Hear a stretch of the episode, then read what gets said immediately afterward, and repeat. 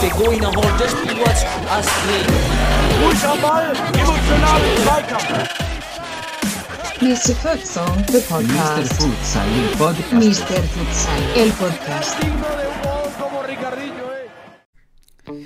Hallo und herzlich willkommen, liebe Futsal-Freunde und Futsal-Liebhaber.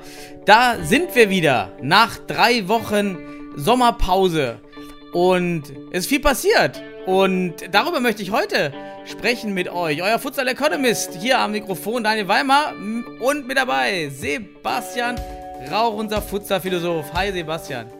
Ja, hi Daniel und äh, Ni Hao, äh, Namaste, Salam Alaikum und an alle da draußen. Schön, es ist Pause gewesen, wir sind wieder da. Drei, vier Wochen waren es jetzt. Eine Woche haben wir noch übersprungen, aber es ist einiges passiert im Futsal, im Futsal Deutschland und auch international. Ja, definitiv. Wir ähm, können da, glaube ich, aus dem Vollen schöpfen. Äh, versuchen uns wieder mal, würde ich sagen, an die 60 Minuten so grob zu halten, wo sich ja unser Format hier 2x20 netto so etwas eingependelt hat in die, über die letzten Folgen. Ja, starten wir mal mit den dicken News, Sebastian. Du hast eine kleine Liste gemacht. äh, wir hatten drei Wochen Zeit. Die Bundesliga-Vorbereitung läuft, aber es gab auch News aus, nicht nur aus dem deutschen Futsal, über die wir sprechen wollen, aber pick du dir mal das erste Thema raus. Picken, picken. Ja, also wir werden sicherlich nicht alle News irgendwie zusammenfassen können jetzt hier, weil das ist ja unser Warm-up. Allerdings muss man sagen, international, wenn wir mal globaler schauen und international schauen, dann muss man sagen, es gab da so einen kleinen Knaller in Frankreich mit dem ACCS Paris. Der französische Meister startet in der nächsten Saison in der zweiten französischen Liga, äh, spielt, aber, spielt aber Champions League. Aber ähm, ich glaube, es herausgelesen zu haben aus den Beiträgen, wir haben ja auch ein bisschen recherchiert, auch äh, was die Vereine sagen, was dann über, über Dritte noch kam. Aber aufgrund von Diskrepanzen in der finanziellen Planung, das heißt zwischen geschätzten oder geschätztem Budget und tatsächlichem Budget, da gab es Diskrepanzen und deswegen hat man die Pariser in die zweite Liga geschoben. Was ist da passiert? Das ist. Das wäre ganz spannend. Ich meine, das muss man sich mal vorstellen, wenn das Flaggschiff ja, auf Ricardinho, das ist ja der Club von Ricardinho und anderen Stars noch, der dem französischen Futsal jetzt ohne konkrete Zahlen zu kennen, aber mal, ich würde mal realistisch annehmen, schon einen Push gegeben hat in internationalen, in, in internationalen Wahrnehmung, nun auf einmal dort in die zweite Liga relegiert wird. Stand ja auch in der Elite-Runde Futsal. Also eigentlich für den französischen Futsal total wichtig als Aushängeschild. Das heißt, da muss schon wirklich ein sehr hartes Vergehen gegen Auflagen ja, entdeckt worden sein. Und wer es entdeckt hat, ist die DNCG. Ähm, das ist die Direction Nationale du Contrôle de Gestion. Äh, sozusagen die, die Management, die administrative Kontrolle im französischen Fußball. Und das gibt es bei uns, soweit ich weiß, nicht ganz so. Und zwar dort die DFL, das ist die Ligue de Football Professional, die haben nochmal eine Untergesellschaft, die sich rein auf die Kontrolle der Finanzberichte spezialisiert. Und diese DNCG hat eben, was du eben schon gesagt hast, diese Kalk Vorsaison kalkulierten Budgets dann mit den tatsächlichen Kalk abgestimmt. Es gibt dann auch irgendwie Probleme wohl mit den mit Corona-Hilfen. Was ich mir jetzt erschließen kann, vielleicht, was passiert sein könnte, ist, dass der Club Corona-Hilfen bekommen hat, die man aber nur bekommt, wenn man eben nicht die Bilanz hat, die dort eingereicht wurde, dass es da Abweichungen gab. Also es muss ja, wenn, wenn man wirklich diese, diese, diesen König, könnt ihr, diese, diesen Halo-Club da äh, relegiert, ja, da, das muss schon, da muss schon, da müssen schon wenig Optionen im Raum gestanden haben, wie man hier verfährt. Ja, es ist wahrscheinlich ein großer Geldgeber, den man aber hier vielleicht nicht so transparent hatte. Ähm, erstmal muss man auch sagen, diese DNCG, wenn ich mir das so anschaue, auch wie das dort strukturiert ist, ich glaube, wenn wir die im deutschen Futsal für die Premierensaison gehabt hätten, jetzt für die Bundesliga, für die Auflagen, dann kämen 50 Prozent unserer Vereine nicht in die Bundesliga. Das muss man auch mal vorab sagen. Ich glaube, ähm, so professionell in der Hinsicht strukturiert ist der deutsche Futsal, auch der DFB in Bezug auf den Futsal noch nicht. Ähm, Zum Glück auch, muss man sagen. Ja, also ist ja gut, dass es nicht diese selbe Anforderungsprofil genau. auf die Futsal-Clubs angewendet wurde, wie es auf Drittliga-Clubs oder Erstliga-Clubs angewendet wird, muss man mhm. ja mal sagen. Genau. Und ich habe das Gefühl, wie du, du hast ja schon passenderweise ausgesprochen, dass es da diese Diskrepanzen gibt, dass man halt eigentlich mehr oder weniger low budget äh, Richtung Staat geht und sagt, ja, ich brauche jetzt eure Hilfen, ähm, aber gleichzeitig dann dem, dem äh, dem Verband oder der DNCG das größte Budget des Futsals in Frankreich anbietet. Das ist nämlich dort in, auf der Seite von Paris auch so dargestellt, dass sie das größte Budget haben. Und diese Diskrepanzen führen zur, ich, ja, man kann auch sagen, fehlende Seriosität vielleicht, die aber bei so einer DNCG wahrscheinlich von großer Bedeutung ist. Und dann ist das natürlich knallhart, wie dort vorgegangen wurde. Äh, man muss aber auch noch sagen, dann zusätzlich, der Ausrüster Joma des Vereins ist auch abgesprungen auf Grundlage dieser Diskrepanzen. Das heißt, da scheint es also auch gewisse Vertrauensbrüche oder irgendwie auf jeden Fall Image-Schäden zu geben. Ähm, mhm. Ähm, ich habe mir diesen Beitrag auf Futsal Focus, war das glaube ich, durchgelesen. Mhm. Ähm, also erstmal muss ich auch sagen, es schien mir auch so, dass der französische Futsal vom französischen Fußballverband wohl ähnlich wie in England aktuell nicht mehr finanziell unterstützt wird. Wobei man auch sagen muss, auch der DFB unterstützt den Futsal relativ äh, wenig in Sachen Bundesliga. Also da sind wir auch da müssen die Vereine alles selbst äh, stemmen. Ähm, und auch die französische Futsal-Community schien so ein bisschen zerstritten, habe ich aus dem Beitrag herausgelesen. Und wenn wir uns mal anschauen, was wir für Futsal-Clubs in Deutschland haben als Vergleichswert, dann sehe ich vor allem den Stuttgarter Futsal-Club mit seinem Mäzen, der auch Verstrickungen in Richtung Paris hat. Wir werden ja heute auch noch äh, zu Transfers aus Paris nach Stuttgart kommen. Mhm. Ähm, aber da hat man hier einen riesen Vorteil. Hier hat man den eingetragenen Verein mit der Gemeinnützigkeit und einen gewissen Schutz auch steuerrechtlich, dass man hier nicht alles offenbaren muss. Und ich glaube, unter diesen Bedingungen hat man, also, oder so ein Mäzen, hat unter solchen Bedingungen wie in Frankreich hier nicht zu leiden. Allerdings muss man sagen, man hat, wie du schon gesagt hast, diese DNCG halt eben nicht in Deutschland. Ähm, und das ist tatsächlich ein Glücksfall für den deutschen Futsal. Sonst hätten wir mhm. hier sicherlich äh, ja, weniger Vereine, die das stemmen könnten. Also eigentlich wirklich international wirklich keine guten News in den letzten Monaten, eben mit dem Rückzug da in England, plus jetzt die, diese Problematik mit Access Paris. Aber wir hoffen mal auf die FIFA-Weltmeisterschaft in, in Litauen im September, damit der internationale Futsal auch wieder in die, in die positive ja. äh, Zeile rutscht. Ja. Ähm, Wäre natürlich auch schön, wenn der Futsal mal in, zu Olympia rutschen müsste, aber das haben wir, glaube ich, hier auch schon mal diskutiert, wenn ich mir das wieder anschaue. Welche Sportarten kommen zu Olympia? Das sind meistens Sportarten, die ähm, Outdoor gespielt werden können. Surfen, dafür brauche ich mhm. keine, keine Sport, keine großartigen Infrastrukturmaßnahmen. Skateboard, Surfen, das sind kostengünstige Sportarten. Äh, weniger Sportler, 10 Sportler, 20 Sportler, keine, keine Sportstätten. Und dann jetzt soll Futsal kommen äh, mit mindestens ja, 10, 20 Teams, ähm, A, mindestens 20 äh, Personen an Staff. Plus, ähm, ich die Hallen sind nicht ausreichend, dort wird schon Volleyball, mhm. Basketball, Handball gespielt. Ähm, das heißt, da gibt es dann auch wieder Engpässe. Futsal ist zu teuer für Olympia. Daher aus meiner Sicht wird Olympia, er wird Futsal nicht ins Olympiaprogramm in den nächsten Jahren aufgenommen. Ist einfach viel zu teuer. Ja, und Futsal ist geil und kostet Geld in einer gewissen Art und Weise. So ist ja. das eben.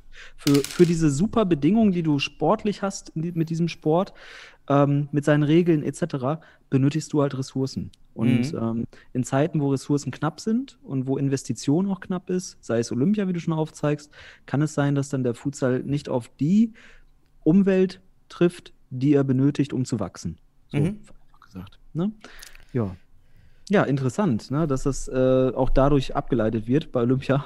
Vielleicht könnte man das ja auch äh, Outdoor spielen, wie Hockey oder sowas, ne? Feldhockey. Das würdest du billiger machen. Wenn man Futsal ja. tatsächlich als Outdoor-Sport irgendwie zur Olympia bekommt, würde es die, die Chancen ja dramatisch erhöhen, dass dieser mhm. Sport dort gezeigt wird. Aber als Hallensport Äh, für mich no, no chance. Das wird nicht Ja. passieren. Das ist Ja, oder zu teuer. Win Winterfußball. Dann geht's in die Winter Winterspiele halt. Ah, okay, schlag das mal Okay. vor. Ja, aber guck mal, jetzt sehen wir natürlich da bestimmte Aspekte international, aber hier in Deutschland ist Aufbruchstimmung, Daniel. Bundesliga startet. Keine, keine drei Wochen, also drei Wochen sind es noch ungefähr. Ähm, und dann startet die Bundesliga mit ihrem Eröffnungsspiel HSV bzw. Düsseldorf gegen HSV. Ähm, aber was haben wir denn da neu für Neuigkeiten? Wir haben eine ganze Menge Transfers jetzt. Also es wird investiert. Die Clubs Ja. investieren. Ähm, wir haben jetzt beispielsweise, ich kann mal ein bisschen aufführen, was so auffällig war. Ich möchte jetzt, sorry an die Vereine, wenn ich nicht jeden Verein einzeln aufführe und die Namen nenne, aber auffällig war, dass Hohenstein, also Hot 05 Futsal, sich einen kompletten brasilianischen Block geholt hat. Mhm. Also komplette brasilianische Profis hinzugezogen hat. Auf was ich ja schon seit Jahren warte, dass das passiert, ähm, da eben in Brasilien doch viele äh, ehemalige oder Kinder, Enkel von ehemaligen europäischen Auswandern wohnen und somit viele dort lebende Italiener, auch Deutsche mit doppelter Staatsbürgerschaft leben und somit die EU-Regel ja um nicht umgehen ist falsch, aber sie, Mhm. sie sind im Rahmen der EU-Regel und führen nicht dazu, dass das nicht EU-Spielerkontingent überschritten wird. Ja, also Hohenstein scheint sich das Ergebnis von der deutschen Meisterschaft, diese, das Ausscheiden im Viertelfinale, wirklich äh, zu Herzen zu nehmen und hier eine Analyse betrieben zu haben und haben eigentlich komplett eine neue Mannschaft sogar mit hinzugezogen, mit so einem Block. Ähm, Also komplette Position neu besetzt, haben jetzt auch einen großen, breiten Kader, muss man sagen. Ähm, und wenn man aber spezifisch schaut, wo sich Vereine verstärken, da ist mir aufgefallen, wir haben vor allem jetzt äh, in der Bundesliga eine bestimmte Position, wo wir wirklich deutliche Verbesserungen bei den Vereinen sehen können.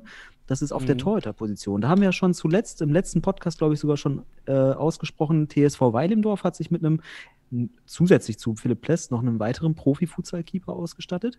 Und jetzt kam in der letzten Woche der MCA Sennestadt, beziehungsweise ab sofort heißt der MCA Futsal Club Bielefeld, ähm, mit einem Profitorwart und jetzt zuletzt auch Stuttgarter Futsal Club haben sich auf der Torwartposition aus meiner Sicht auch verbessert. Ne? Ja, Und, geile äh, Transfers, also Ja, beide. Ja, geil, ne? Ja. Ne? Also äh, bei in Bielefeld der Nicolas Pacheco, der kommt aus dem Futsal-Weltmeisterland Argentinien, hat dort unter anderem für den argentinischen Rekordmeister Pinocco gespielt und ist dort auch dreimal argentinischer Meister geworden. Also ich habe jetzt, das muss ich auch sagen, ich habe bisher nur Highlights gesehen von ihm auf YouTube und dann auch nur so einen 15-Sekunden-Clip, der überhaupt nicht äh, vorteilhaft war für, aus meiner Sicht für, für technische Futsal-Qualität. Ähm, aber ähm, wenn man vielleicht im Training und Wettkampf da äh, eine Urteil in Zukunft setzen kann. Ähm, Ich habe jetzt gesehen, er hat einen super Abwurf, der kann super mit Ball und wenn ich mir diese YouTube-Videos anschaue, dann sehe ich auch gewisse Stärken hier, aber auch gewisse Schwächen im Stellungsspiel. Aber insgesamt ein erfahrener Futsal-Keeper, Mhm. der in Argentinien in einem, einer Futsal-Kultur äh, Profi war, ähm, dort auch höchstes Niveau gespielt hat zu, der, zu seiner Zeit. Ähm, auch Anfang 30, also auch jetzt noch nicht so, so alt für einen Futsal-Keeper. Und hier hat sich der MCH aus meiner Sicht gut verstärkt, weil man halt auf dieser Position vorher zu wenig Kontinuität und Konstanz in Sachen Leistung hatte. Jetzt Ja. kommen wir zum Stuttgarter Futsal-Club. Die Also man dachte schon, das ist schon ein guter internationaler Transfer. Ja. Und dann Ja. kam der SFC mit der Bombe. Sie haben sie ja selbst tituliert. Zunächst als bester Keeper der Welt, haben Ja. es dann aber zurückgenommen und es umgewandelt in einer der besten Spieler der, vom Balkan oder so. Ja, einer der besten Ja. Torhüter der Welt. Hieß ja Genau. dann am Ende. Aber das ist auch lustig. Also Miodrag Aksentjevic, der ist schon 38 Jahre alt, serbischer Nationalkeeper, unter anderem bei der WM 2012 und, und äh, WM und EM 2016 äh, kam er zum Einsatz. Der kommt übrigens jetzt vom französischen Absteiger ACCS Paris. Hat davor aber auch beim russischen Topclub äh, Taimun, Taiumen hießen sie, glaube ich, ähm, gespielt. Und äh, zuletzt haben Christian und ich ihn beim Champions League-Duell zwischen Barcelona und Paris analysiert. Hierzu kann man sich gerne unser Analysevideo anschauen. Ähm, ja, die Präsentation, wie du schon sagst, kam zunächst als bester Torwart der Welt. Dann hat man mittlerweile den Beitrag abgeändert zu einem der besten Torhüter der Welt. Ja, komm, Daniel. Also, Nee, einer der besten Torhüter äh, vom Ja. Balkan. Nein, nee, äh, steht da mittlerweile Balkan, haben sie auch nochmal Warte, ich guck mal, abgeändert. ich, guck mal, red mal weiter, ich Nee, guck mal hier parallel. Nee. Aber unabhängig davon, wenn wir jetzt so, solche Bezeichnungen nehmen, ne, bester Torwart der Welt, be einer der besten, dann hängt das ja natürlich auch davon ab, wie viele Torhüter du in diese Kategorie reinlässt. Also wenn wir jetzt 5000 Futsal-Keeper da reinlassen, Daniel, dann gehörst du auch zu den Besten der, der Welt. Ja. So, so ist das eben. Danke, ja. Ne? Aber lassen wir mal die Kirche im Dorf. Der ist sicherlich ein international sehr erfahrener Keeper mit Top-Niveau ähm, Hm. und in der Bundesliga sicherlich, sicherlich auch einer der drei Top-Keeper. Und aus meiner Sicht hat er gewisse Schwächen im Stellungsspiel und auch größere Schwächen vielleicht sogar am Fuß, äh, Fuß ja. Aber für mich auf jeden Fall mh, ein mit der Top-Keeper der Bundesliga könnte er sein, kommt auf das Alter an. Wir werden Mhm. wahrscheinlich jetzt äh, mit 32 hat man wahrscheinlich einen besseren Akzentjewitsch gesehen als mit 38, aber beim Torwart müssen wir auch sagen, da geht so viel nicht so schnell weg, wenn du, im- wenn du fit bist und im Sport bist. Ne? Das müssen wir auch sagen. Also da haben sie sich einen Top-Keeper geholt. Bei Sennestadt mit Mhm. dem Nicolas Pacheco aus meiner Sicht, äh, der hat, die, hat das Potenzial, Top 5 Torhüter zu, zu erreichen. Aber hier mit den Akzentjewitsch, mit der Erfahrung und ja, da ist so ein Top-3-Keeper mindestens, glaube ich. Ja, ist haben sie jetzt auch, gerade sehe ich hier gerade auch gestern noch Sredan Ivankovic geholt, Mhm. Nationalspieler aus. Äh, aus Bosnien.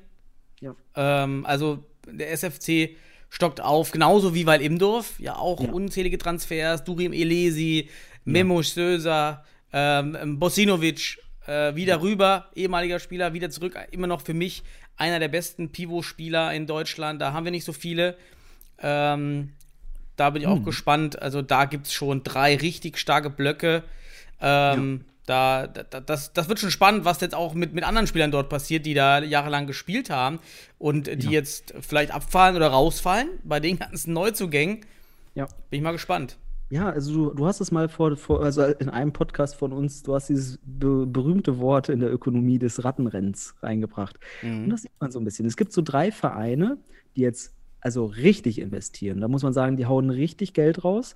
Ähm, aber es kann nur einer Meister werden. Das heißt, zwei davon werden wahrscheinlich ihr Saisonziel Meisterschaften nicht erreichen. Also Mhm. mit hoher Wahrscheinlichkeit, an Sicherheit grenzend. Nein, mit Sicherheit nicht erreichen. Und ähm, ja, wir haben Top 3 Clubs, muss man sagen, in der Investitionsphase jetzt gerade. Mhm. Ähm, und wir werden sehen, wie, wie sich das äh, dann im Laufe der Saison auch noch erweitert. Ich gehe davon aus, dass andere Vereine sicherlich auch zur Halbserie nochmal aufrüsten werden. Das Mhm. ist auch möglich.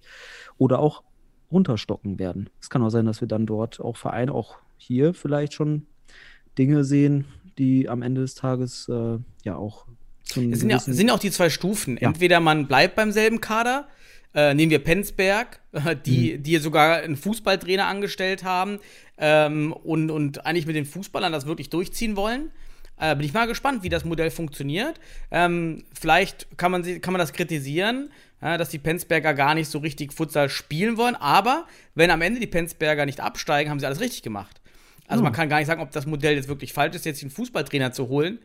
Ähm, aber da ist also der Kader relativ konstant. Dann gibt es die Zugänge eher ähm, lokal. Äh, HSV Panthers, Fortuna Düsseldorf, ähm, Sennestadt ja auch einige Spieler lokal eigentlich, die sich dann dort auch ähm, zusammenfinden in den Clubs. Äh, Fortuna Düsseldorf jetzt auch mit, ähm, mit ähm, Kölnern. mit den, mit den Kölnern zusammen, mit Schnitzerling, mit Sepp, ähm, dann mit ähm, der Wuppertaler, Grigic kam jetzt dazu, Davor, auch ein super, super Ala-Spieler.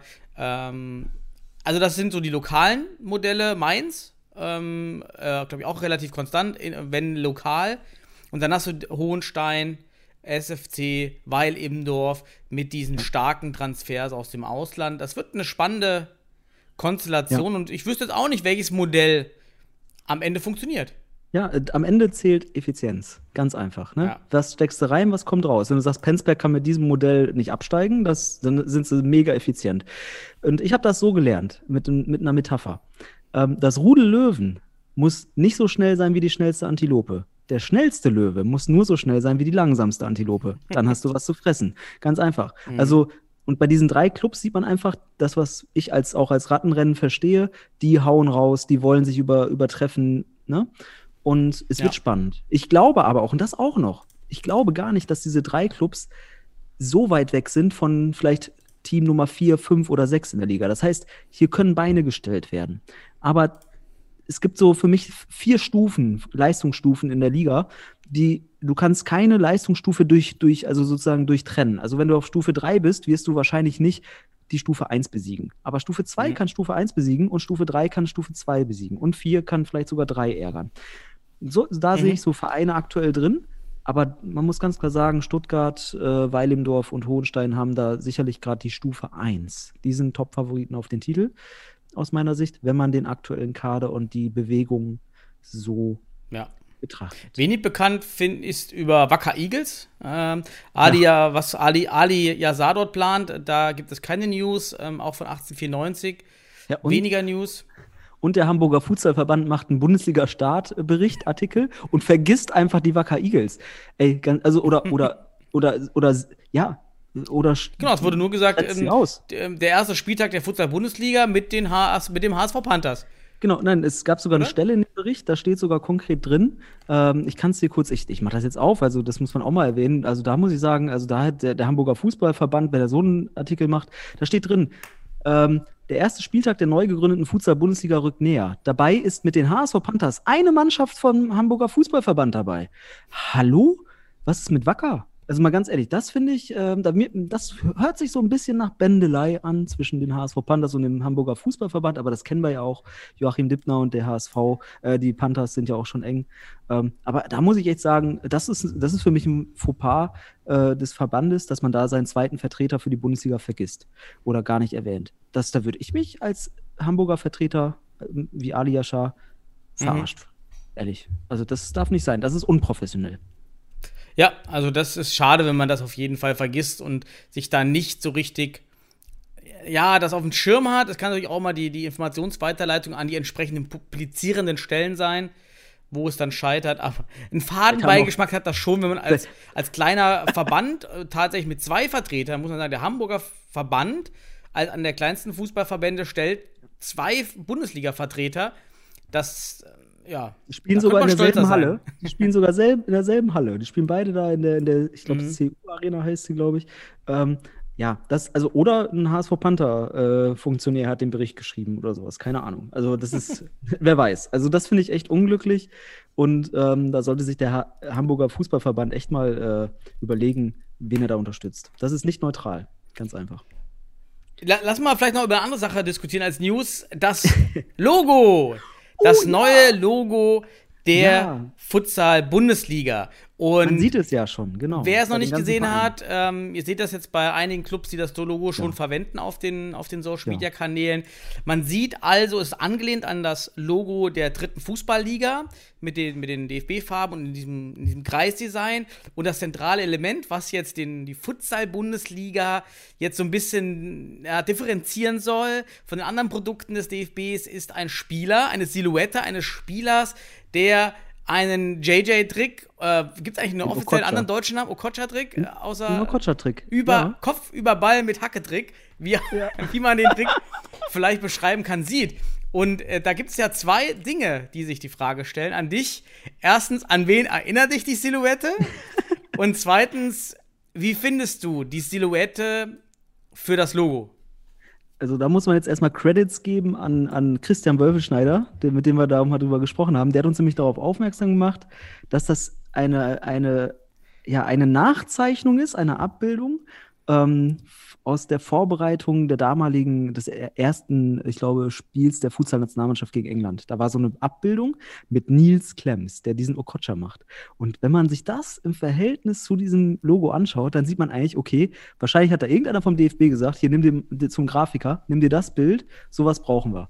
Und jetzt haben wir da Nils Klemms als Bundesliga-Logo, der einen Okocha-Trick macht. Jetzt stelle ich die Frage zurück. Wie findest du denn das, dass man wieder da so eine Trickserei auf dem Logo baut? Was hätte das, also Ja. erzähl mal, frei raus. Ja, das ist, das ist vielleicht, was erwartet man sich von Futsal und was, was verbindet man damit? Wahrscheinlich Spieler oder Interessenten, die sich mit dem Futsalsport noch nicht sehr identifizieren, kennen eben dieses Image des Tricksports.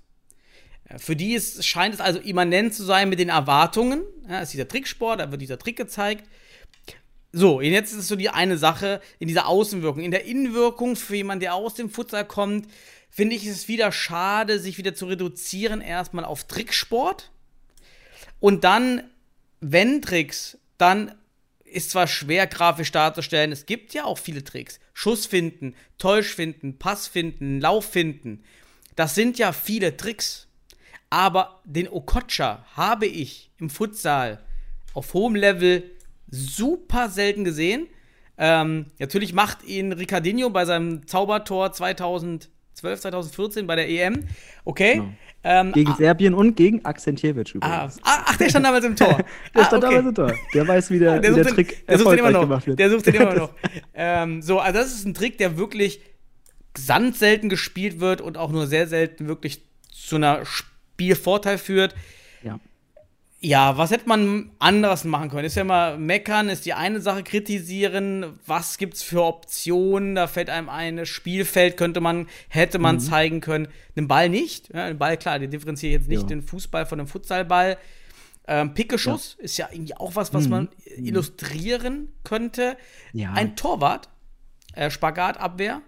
Ja, zum Beispiel. ja, das wäre Ähm, wär schon sehr, sehr speziell. Lacroix. da, ja. Äh, Was ich interessant finde, Daniel, du, das, Kritik ist hier total notwendig, weil das ist eine fachliche Kritik, weil wir da inhaltlich den Futsal eigentlich gar nicht in seiner Natur sehen. Wie du schon sagst, also bis auf bei Ricardinho oder in Deutschland mal bei Memosch Söser, aber auch nicht in den Topspielen, äh, irgendwie bei der Deutschen Meisterschaft, habe ich den sehr selten erfolgreich gesehen und deswegen wird er auch nicht angewandt, weil du dafür Raum, meistens Raum brauchst oder du bist ein Ricardinho, der einfach das Ganze auf einen auf einen Bierdeckel machen kann. Ähm, so, aber ansonsten siehst du den never. Auch Nils Klemms wird den wahrscheinlich bei der Nationalmannschaft nicht ansatzweise jemals im Gedanken durchgespielt haben. Ja, das ist ein Trainingsbild auch übrigens. Das war ein Trainingsbild, wo der einfach mal einen Trick zeigen sollte. Und jetzt musst du dir vorstellen, dieses Logo entsteht aus dieser Kultur. Training beim DFB, mal eben locker so beim Aufwärmen oder sowas, da sagt ein Fotograf, mach mal hier einen schönen Trick und dann macht Nils Klemms, weil er halt auch ursprünglich aus dem Fußball kommt, macht so eine Okocha. Und das geht dann durch bis heute ins Jahr 2021 und kommt aufs Bundesliga-Logo. Ist aus meiner Sicht in der Hinsicht halt Ja. Fußball-Natur weniger, aber ma- erstmal musst du sagen, gut, dass wir ein Logo haben. Ganz wichtig, Branding, Marketing spezifisch, sehr wichtig. Zweitens, wie machen das andere? Wenn man sich die Futsal-Nation anschaut, die werden sowas selten machen. Die haben dann, wie du schon sagst, ein Spielfeld, Tor, alles, was so Merkmale sind, die unveränderbar und unveränderlich den Futsal präsentieren. Und das ist halt in der Hinsicht vielleicht auch das UEFA-Logo. Da ist dann halt so ein Spielfeld kreativ gestaltet aus dem Futsal. Ne, das UEFA Champions League-Logo beispielsweise. Kannst du, kann man sich anschauen. Das ist so ein, das, das, das gibt Futsal wieder. Und dieses Futsal, dieses Futsal-Logo vom DFB ist also in erster Linie ein, ja, vielleicht in Anlehnung an das Drittliga-Logo. Das heißt, man hat sich da jetzt auch, muss natürlich auch schauen, dass man den DFB brandet. Ganz wichtig, das muss Wiedererkennungswert haben. Das muss Ähnlichkeiten haben. Ähm, und ähm, ja, wie soll man sagen? Am Ende des Tages ist es ein Futsal-Logo erstmal für uns, weil da unten steht Futsal drunter. Und wenn das die erste Affinität ist und die Sch- Zuschauer aber jetzt in die Halle gehen und denken, sie kriegen da Okochas, dann werden sie enttäuscht. Ganz einfach. Genau. Ja, Also ich, ich habe jetzt auch mal parallel nochmal die anderen Logos so ein bisschen an, so ein bisschen durchgesäppt. Ähm, auch die LNFS setzt ja eher auf so ein Schriftlogo. Ähm, auch, auch Portugal, da ist hier dann auch nur die Taça de Portugal ähm, und ist so ein Ball ähm, einfach abgebildet. Also man hat da jetzt schon, glaube ich, was Prägnantes, was, was, was man auf jeden Fall erkennt, Wiedererkennungswert hat. Ähm, alles gut. Äh, vielleicht, man hätte da immer ein paar mehr zur Auswahl geben können. Ähm, warum nicht auch wieder, wieder, was wir schon immer mal wieder als, als kreativ Ansatzpunkt hier einwerfen. Redet doch mit der Community, bindet Ja. Kanäle ein, macht, macht eine Umfrage. Das hilft Genau. dir erstmal, sich damit auseinanderzusetzen. Das hilft, dass sich Leute damit beschäftigen. Oh, da gibt es ein Logo, man kann abstimmen. Ja, dann, dann, dann stimmt vielleicht auch mal andere damit ab. Wäre doch einfach mal spannend gewesen. Was, was ist eigentlich mit der DFB-Umfrage aus dem Frühjahr? Ach ja, die DFB-Umfrage. Ja, wo sind eigentlich die Ergebnisse? Ja, hier nochmal ist- zurückspielen. Da wurde ja. auf jeden Fall nicht gefragt, wie stellst du dir ein Logo für die Bundesliga vor? Nein, aber okay, ey, lass uns, wie gesagt, lass uns positiv auch, auch Ja. ich sage mal, lass uns Props geben für den DFB. Sie haben ein Logo entwickelt. Ob das fachlich immer passend ist, muss man nicht diskutieren. Wir brauchen hier keinen, keinen Grabenkampf aufmachen. Ähm, alles gut, wir haben ein Logo. Das kann sich auch in den Jahren verändern, wenn mehr fachliche Expertise hinzugezogen wird. So haben wir jetzt Nils Klemms auf dem Logo, ist auch ein wichtiger äh, Akteur gewesen des deutschen Futsals bisher, äh, hier und da. Von daher alles in Ordnung. Die, damit können die Jungs, äh, die die Vereine jetzt branden, können Marketing betreiben und es wird ziehen. Da bin ich mir ganz sicher. Das ist so wichtig, dass du einfach dieses Logo hast. Ja. Also von daher, danke DFB, endlich ist es da. Und alles andere Kritik, komm, lassen wir jetzt in eine, in eine, lassen wir in eine Tasche. Ähm, Absolut. hätte man, weil kriti kritisieren kann man, wenn man es fachlich auseinander nimmt, immer. Immer und sogar sehr. Genau, mehr Partizipation wäre wär ne- nice gewesen Richtig. und jetzt haben wir eins und ist erledigt. Ist es jedenfalls auf jeden Fall abgrenzend und Ja. äh, wiedererkennbar. Ja, also Genau. besser als das DFB-Logo und einfach nur darunter Futsal, das war ja auch mal eine Zeit lang im, im Umlauf. Ja. Ähm, ist es schon ein bisschen besser äh, Auf jeden zur. Vermarktung. Ja, auf jeden Fall. Das ja, ist super. Komm, dann lass mal die News abschließen. Heute haben wir schon 30 Minuten News. Gut, wir hatten noch drei Wochen nichts. Ja. Von daher fünf Minuten länger. lass mal in die 2x20 netto starten. Willst du? Oh, mach du mal. Du hast, glaube ich, ein passendes Thema, weil Bundesliga und so weiter waren wir jetzt ab am. Da kann man dran anknüpfen, glaube ich, oder? Ja, Mit- okay. mit- mit- Gut, ja, das, das, das Thema äh, passt auf jeden Fall da rein. Ähm, so, suche ich mal hier. Es ist wirklich ein ganz guter Über, Überläufer, ähm, mein Thema. Und es geht um die Medienrechte zur Futsal-Bundesliga. Es gibt da neue Informationen, die aus meiner Sicht sehr, sehr diskussionswürdig sind. Ähm, wir kennen alle noch den Status. Es sollten einige, es gibt auch den Podcast. Ähm, vielleicht wer sich nochmal anhören will, über die Kartellrechte, den, den wir hatten mit Professor Haukapp.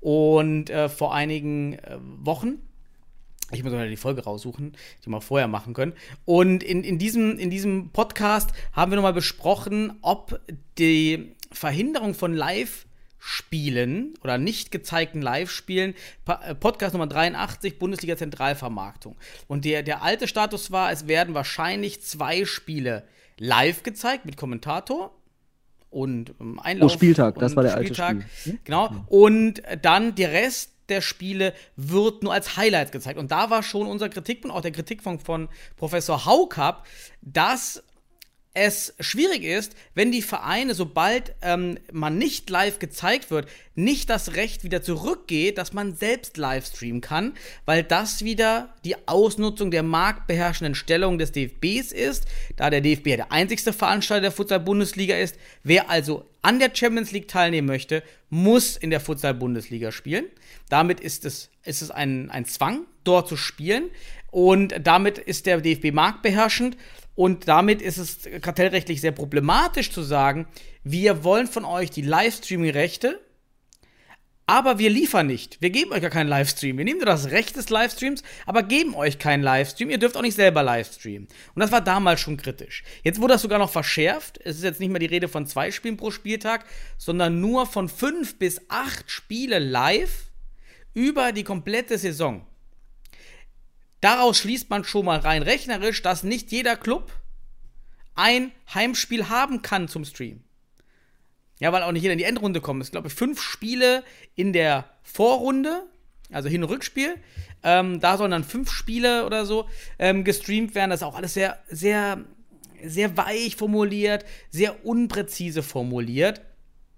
Und da stellt sich für mich jetzt erstmal kritisch, warum ja, warum gibt man da nicht mehr? Und warum geht man jetzt nicht endlich den Schritt zu sagen, okay, wir können es nicht weiter finanzieren, es ist auch teuer eine Live-Übertragung, aber wenn für die Highlight-Videos, die jeder Club immer bekommt, sowieso eine Kamera vor Ort ist, warum streamen wir das nicht? Und wenn wir es nicht streamen können, warum geben wir es nicht an die Clubs zurück, damit jeder Club selber über Facebook oder YouTube, wie er das gerne möchte, dann streamen kann?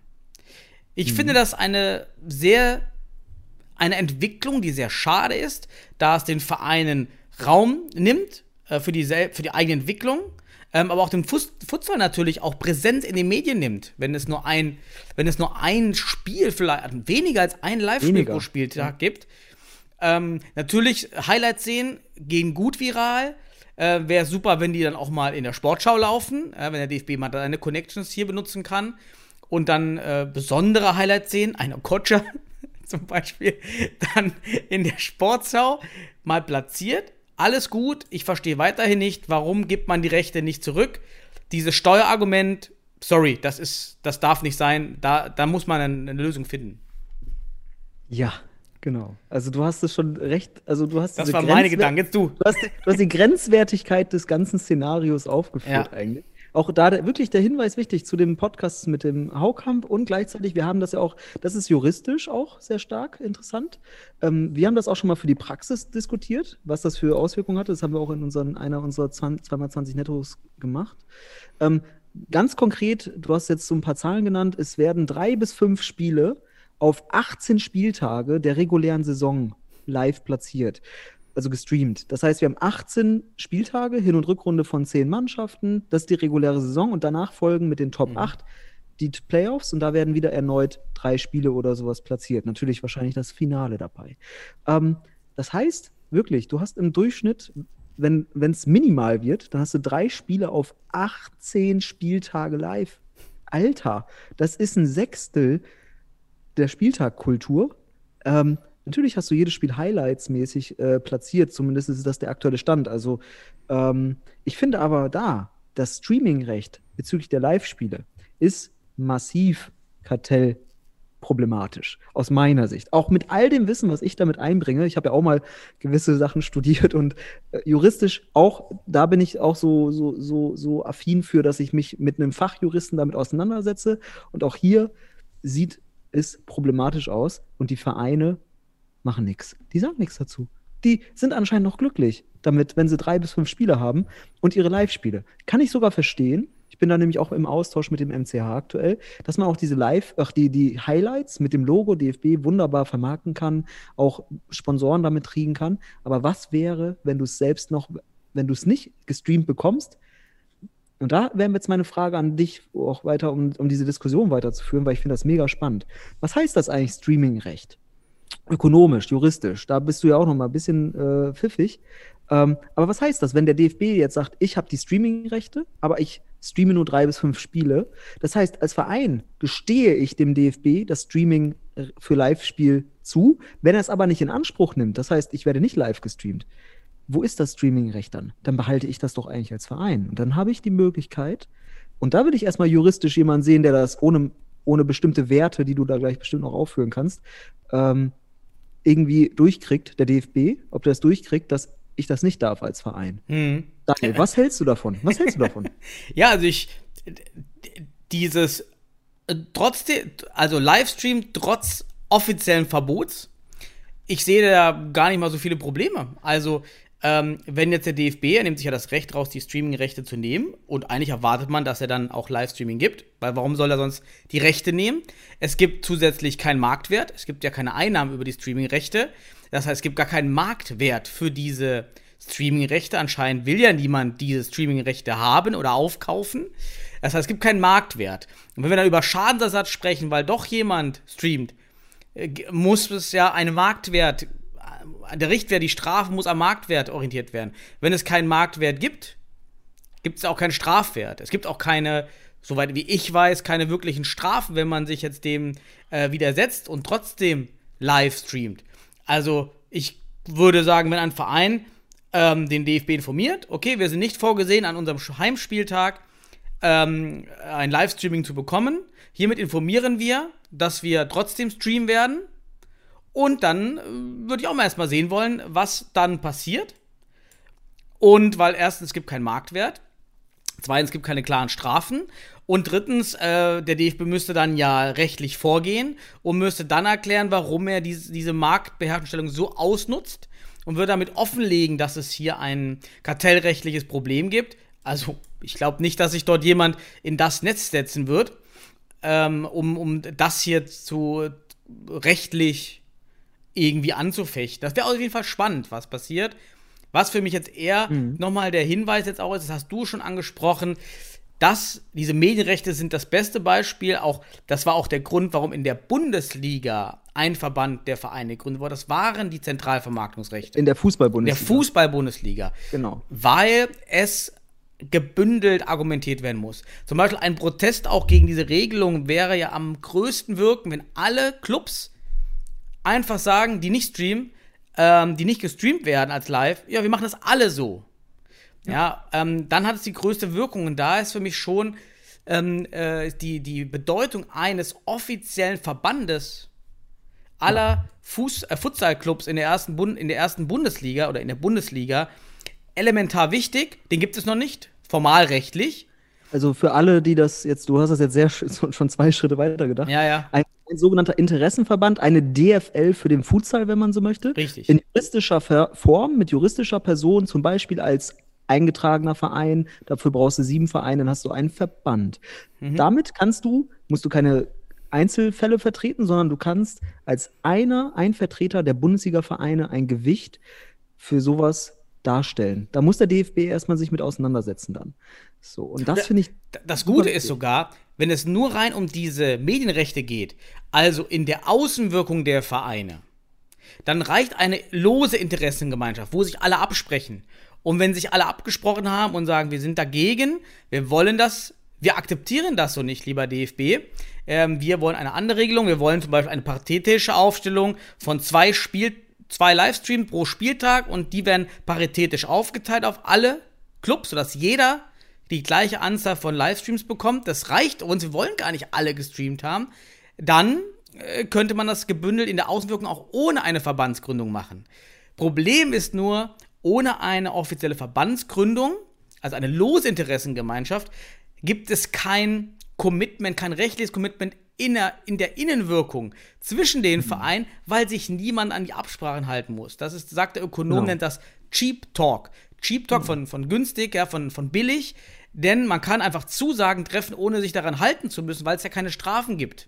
Es gibt ja, Ja. kein Regelwerk, was eine lose Zusage ähm, da mitbefeuert. Also wenn alle sagen, ja, wir protestieren, wir spielen einfach nicht an diesem Spieltag, wir, wir demonstrieren, wir protestieren, ja, wir werden nicht spielen oder wir fügen eine, eine 5 Minuten Protestzeit ein im Livestream und der eine Verein sagt dann, ja, okay, ich sag zunächst, ich mache auch mit, mach dann aber doch nicht mit.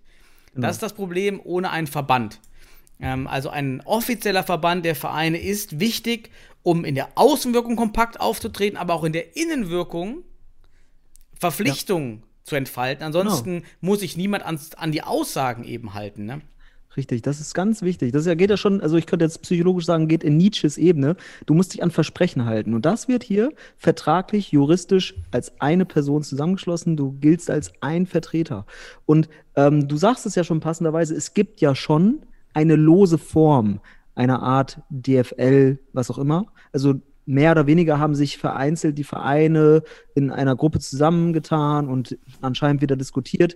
Ich kann nur sagen, ich habe Informationen, dass ein paar Vereine das eben nicht ernst nehmen, weil es nur der sogenannte Cheap Talk ist, den du sagst. Bevor es da keine juristische Gründung gibt eines, eines Verbandes, ähm, werden einige Vereine da wahrscheinlich kein großes Interesse hegen, weil man eben sich auf kein Versprechen sicher sein kann. Und das ist ein großes Problem. Und dann haben wir auf einmal wieder so ein Einzelkämpfertum der Vereine, ähm, die sich sogar eher in ihrer gegenseitigen Entwicklung oder in der Entwicklung des gesamten Bundesliga-Sports, dann Futsal, behindern, anstatt geschlossen den DFB auch als Gewicht, als wir müssen auch mal klarstellen, der DFB ist natürlich Kooperationspartner, aber bei Interessenunterschiede, wie wir sie jetzt haben, ein Konfliktpartner. Und da sollte man sich nicht blenden lassen dadurch, und das sage ich jetzt ganz offiziell auch mal, äh, dass der DFB sagt, wir machen eine Liga AG, wo alle so eine Arbeitsgemeinschaft Bundesliga. Das ist eine lose Form wiederum, die sogar noch im Rahmen des DFB stattfindet. Das ist eine reine m, Kontrollinstanz. Ganz einfach. Da will der DFB Konflikte präventieren und eben nicht dazu, dass das dazu führt, dass es zu seinem Nachteil beziehungsweise gegen sein Interesse fun fungiert. Und das muss man einfach mal klar, da muss man sich klar werden, warum so eine Gründung eines Verbandes, als sei es ein EV, so was von notwendig ist, damit der DFB auf einmal sich Gedanken darüber macht, den Vereinen was abzugeben von dem ganzen Zeug, der da vielleicht bei rumkommt und sei es Rechte. Und das finde ich in der Hinsicht, und das muss ich nochmal zum Ausdruck bringen, das muss sich jetzt jeder Bundesliga-Club mal vor Augen führen. Allerdings sehen wir in der aktuellen Struktur natürlich auch Profiteure dem, unter dem Verein. Die Vereine, die Top-Mannschaften werden, die werden ja dann ihre, ja, auch je nachdem, wenn du jetzt sagst vom paritätischen Modell, dass alle gleichmäßig äh, ihre Spiele bekommen, dann würden sich, kannst du das ins Verhältnis setzen und so Top-Mannschaften haben ja dann schon ihre drei, vier Spiele vielleicht. Und mehr würden sie im paritätischen Modell vielleicht auch nicht kriegen. Und dann denkst du dir natürlich als Top-Mannschaft, nehmen wir jetzt mal die drei Top-Teams, Weilimdorf, äh, Stuttgart und, und, und Hohenstein. Also wir werden am Ende oben in der Tabelle stehen oder wir werden während der Saison auch da oben spielen. Das heißt, wir werden prädestiniert sein, um live zu, zu streamen, also gestreamt zu werden. Ja, und dann würden diese natürlich sagen, ich bin mit den aktuellen Bedingungen des DFBs gar nicht mal so unzufrieden. Und das sollte man auch im Auge haben. Ich finde, da fehlt es an Reflexion von Machtstrukturen aus meiner Es Sicht. ist ja auch schön, wenn du einen offiziellen Verband hast mit einer klaren Satzung, mit klaren Abstimmungsregelungen, dann kannst du auch gegenüber dem, dem DFB oder auch anderen Vertragspartnern, geht ja nicht nur gegenüber dem DFB, es können ja auch äh, hier Bundesliga-Spielball, Spielball der Bundesligisten, äh, Sponsoren, es gibt ja Möglichkeiten, wo man Oh ja. gebündelt ähm, doch was, auch was organisieren kann. Ähm, da auch klar sagen, so hier diese Meinung, die wir jetzt hier vertreten, das benötigt natürlich einen Vertreter auch ähm, aus einem der Clubs, äh, der dann gestellt wird als äh, Vertreter aller Clubs. Aber es macht halt auch für, den, für, den, für die Gegenseite klar, wie kam diese Meinung zustande? War das eine mehrheitliche Meinung, also einfache Mehrheit? War es eine 100% eine, eine einheitliche Meinung? Was natürlich schön wäre, weil dann jeder Club eine, eine Machtstimme hat und die ist dann halt schön auch paritätisch aufgeteilt. Ähm, oder ist drei Viertel oder acht von zehn, wie auch immer. Das macht der Gegenseite klar, wie diese Meinung zustande kam.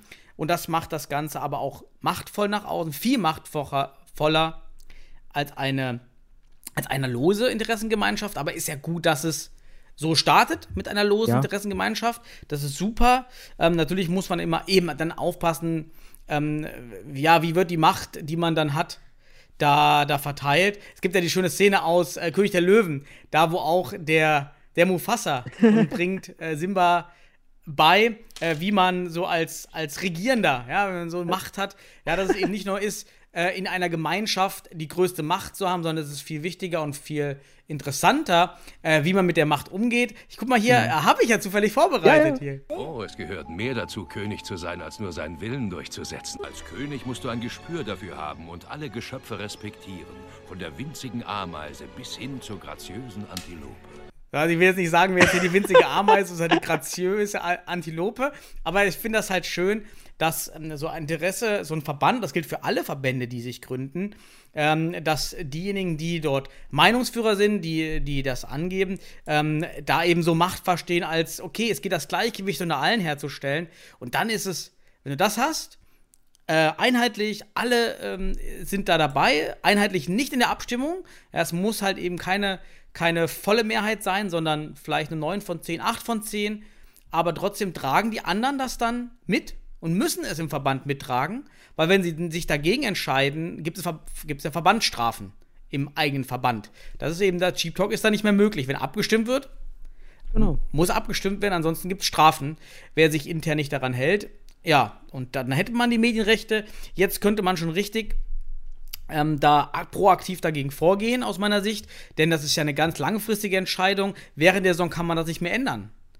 Ja, das ist jetzt vor der Saison die Zeit. Auch das Bundesliga-Logo hätte man so beeinflussen können. Also, wenn jetzt alle Bundesligisten gesagt hätten als Verband oder als Vertreter, sorry, wir wollen jetzt eigentlich kein Okocha-Typ auf diesem Logo. Ihr könnt gerne das Logo so nehmen. Wir machen das nicht auf unsere Trikots. Und der DFB sagt, ja, aber wir, hier steht, ihr müsst es aufs Logo machen. Ja gut, dann spielen wir alle halt keine Bundesliga. Das ist ja die Macht, die du hast dann auf einmal. Als Verein. Weil das ist ja auch die Liga der Vereine. Der DFB hilft nur dabei. Aber eigentlich aus meinem Verständnis soll es darum gehen, dass die Vereine sagen, wie sie die Liga gerne haben möchten. Das wäre demokratisch.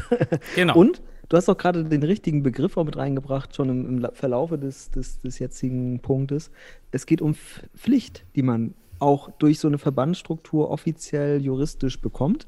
Und dann hast du auch einen Anspruch auf Nutzen. Ne? Jetzt könnte man hier, das würde man in der Philosophie deontologische Ethik oder sowas, also die Pflichtethik nennen, dass du dann natürlich auch immer moralisch dann eine, eine also genormt wirst in einer gewissen Art und Weise. Das heißt, du, äh, wie du schon sagst, Abstimmungsmechanismen. Dann sagst du zum Beispiel, 80 Prozent müssen dafür sein, dann wird es, dann wird es äh, so bestimmt. Dann wird es normativ. Und dann musst du dich auch als 20 Prozent daran halten. Aber du hast die Möglichkeit halt auch in, ne, genau das gleiche Phänomen wäre zum Beispiel, wenn jemand anders dann sozusagen in dieser kleinen Minderheit ist. Aber auch das müsste man erstmal diskutieren. Machen wir eine Einstimmigkeit? Ich wäre zum Beispiel, ich wäre für so eine Einstimmigkeit immer, weil dann hat man wirklich ganz sichere, für alle profitable ja, entsprechende äh, Entscheidungen. Aber das geht nicht über Cheap Talk. Das geht nicht über lose Form. Du brauchst einen juristischen Vertreter und nicht zehn juristische Vertreter, die sich da irgendwie gegenseitig sogar noch ausbremsen, weil sie wissen, mit dieser losen Form hat der eine oder der andere Vor- oder Nachteile. Das geht nicht. Das ist alles unprofessionell, wenn es so weit noch nicht ist. Und deswegen, das wäre zum Beispiel hier nochmal ein Hinweis, das wäre der nächste Step.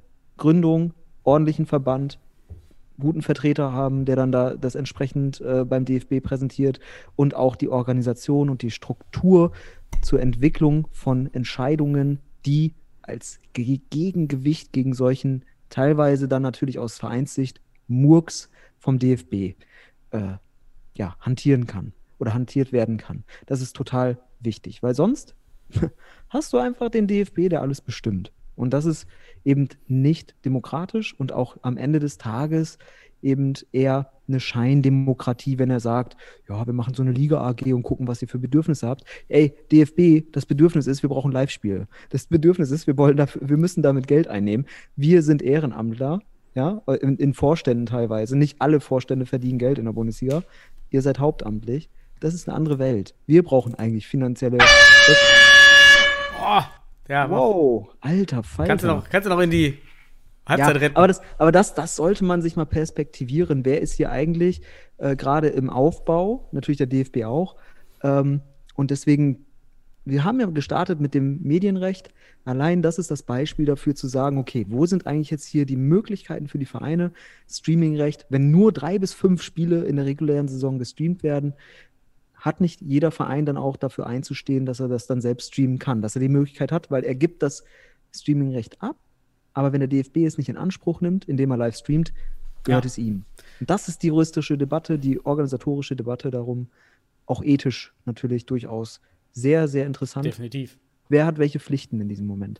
Und da sollte sich mal, wie gesagt, so ein Verband als EV, wenn das in den nächsten Wochen oder Monaten passieren würde, würde der DFB auf jeden Fall anders denken. Das sollte man. Es ist auf jeden Fall wichtig, um die Meinungspluralität zu sicherzustellen, einen demokratischen und offenen Diskurs zu führen, auf, auf gleicher Höhe, auf gleicher Ebene. Äh, ganz wichtig. Ich finde, die ersten Schritte sind, äh, sind gut. Interessengemeinschaft, äh, sich an. Ähm, anpirschen an die anderen. Wir müssen uns alle da ja auch kennenlernen, dann die ganzen äh, Clubs und müssen da erstmal zusammen können. Ja? Die ganze Community muss ich kennenlernen, die, die Fußball-Bundesligisten gemeinsam dann in so einer Interessengemeinschaft zu agieren. Und was sind überhaupt die Interessen? Ja, ist denn auch der Breitensport, ist ja auch das Interesse wiederum der Bundesligisten. Ja. Denn ohne Breitensport, ohne Background, ohne Jugend ähm, können auch die Bundesligisten ähm, sehr ineffizient arbeiten oder sehr teuer nur arbeiten. Also das ist dann schon ein schönes Gegengewicht und ich finde, wenn du zwei Gegengewichte hast, die sehr gleichstark sind, DFB als, äh, als Verbandsorganisator, aber auch diese Interessenvertretung der Clubs, ähm, ganz wichtig, um dann bekommt man eigentlich ein, immer ein schönes Ergebnis, natürlich Ja. viel Verhandlungsdauer, ja, ist natürlich, Natürlich. viel Koordination, viel Abstimmung. Klar, das kostet Nerven und Zeit. Am Ende sind aber beide Seiten zufriedener. Jo. Und man Ja. hat so ein gemeinsames, mehr gemeinsames Feeling als wir müssen immer nur das machen, was uns gesagt wird. Ja. Ähm, ja. Koop Kooperation kriegst du nur auf Augenhöhe, ganz einfach. Und ähm, darum geht's. Augenhöhe zu verschaffen auf juristischer Ebene und dafür brauchst du diesen Verband. Und dann hat man die Möglichkeit, wirklich, wie du schon sagst, zu verhandeln. Und dann lernt man das auch. Dann lernt man auch Verhandlungen. Dann lernt man auch zu fordern und auch zu, äh, zu geben. So ist Mhm. es eben. Man muss auf Augenhöhe miteinander sprechen. Aktuell ist es strukturell keine Augenhöhe, ähm, auch wenn es hier und da mehr oder weniger so präsentiert wird. Aber man muss ja mit, sich auch mit Gremienarbeit aussetzen. Ich habe aufgrund Ja. meines Jobs viel Gremienarbeit über die letzten Jahre ma- machen Ja. müssen und Gremienarbeit ist, ist sehr langwierig, ist auch manchmal frustrierend, ist sehr strukturiert, äh, hat immer seinen festen Ablauf, aber Mhm. bedarf es eben, um einen Konsens herzustellen. Also wird spannend. Die Anfänge sind gemacht, finde ich gut. Und ich hoffe, dass sich da im Bereich Livestream für alle, für die ganze Futsal-Community was tut. Denn wir sind alle sicherlich, wären wir erfreut darüber, wenn wir die Spiele, gerade da es ja unterschiedliche Anschlusszeiten gibt. Äh, Penzberg spielt, spielt zum Beispiel meistens Sonntag 15 Uhr. Ähm, andere spielen Samstag 19 Uhr. Es gibt Samstag 15, 16 Uhr einige Vereine. Wenn Mhm. alle streamen können, dann kann man sich fast alle Spiele anschauen. Ja. Wäre geil, wäre geil. Und dann wird sich auch in, mit der Zeit die beste Livestream-Phase zeigen, zu welcher Zeit schalten wie viele Leute ein. Auch so kannst du eigentlich, Daniel, das wissen wir auch, der DFB braucht doch eigentlich auch Daten oder auch jemand, der streamen will, braucht am besten Fall Daten. Welche Zeiten sind zum Beispiel am ehesten äh, profitabel in einer gewissen Art und Weise? Und das kannst du nur, indem du diese Daten erhebst und das, ne, die Vereine da Rückmeldung geben würden, könnte man da sozusagen eine Art Datenbasis haben, mit der man wirklich einschätzen kann, zu welchem Zeitpunkt Futsal am besten, du nennst es immer konsumiert wird, ich sage einfach mal angeschaut wird. Ne? So ist es eben. Gut. Alles klar. Ja. So, dann, Sebastian. State is yours. Ich hatte, ich hatte, ich hatte drei Themen im Kopf, ey. Wow, Halbzeit, Schiedsrichter, ne? Nicht so laut. Du Kennst du diese Schiedsrichter, die mit dieser, mit dieser Pfeife da immer dir mega ins Ohr gehen und du erstmal einen Hörsturz hast, ey? Ja, absolut. Oh Gott, so war das gerade bei mir. Ähm, gut, ich hatte, ich habe jetzt mal einen soziologischen Blick auf die, die aktuelle Struktur der, ich sag mal, der Funktionäre im deutschen Futsal mir vor Augen geführt. Ähm, das kam dadurch, weil wir ja mal in der Gruppe darüber gesprochen haben, boah, guck mal hier, die mit 30er und so weiter, die sind jetzt gerade da tätig und da sind so mit 50er. Und dann habe ich da mal genauer hingeschaut. Ich habe mal angeschaut, wer ist beim DFB aktuell verantwortlich, ähm, wer ist also hauptamtlich mit Futsal in Verbindung und wer ist in den Vereinen zum Beispiel in den Vorständen, in Verantwortungspositionen und so weiter. Und wie ist da diese soziale, sozialkategorische Struktur?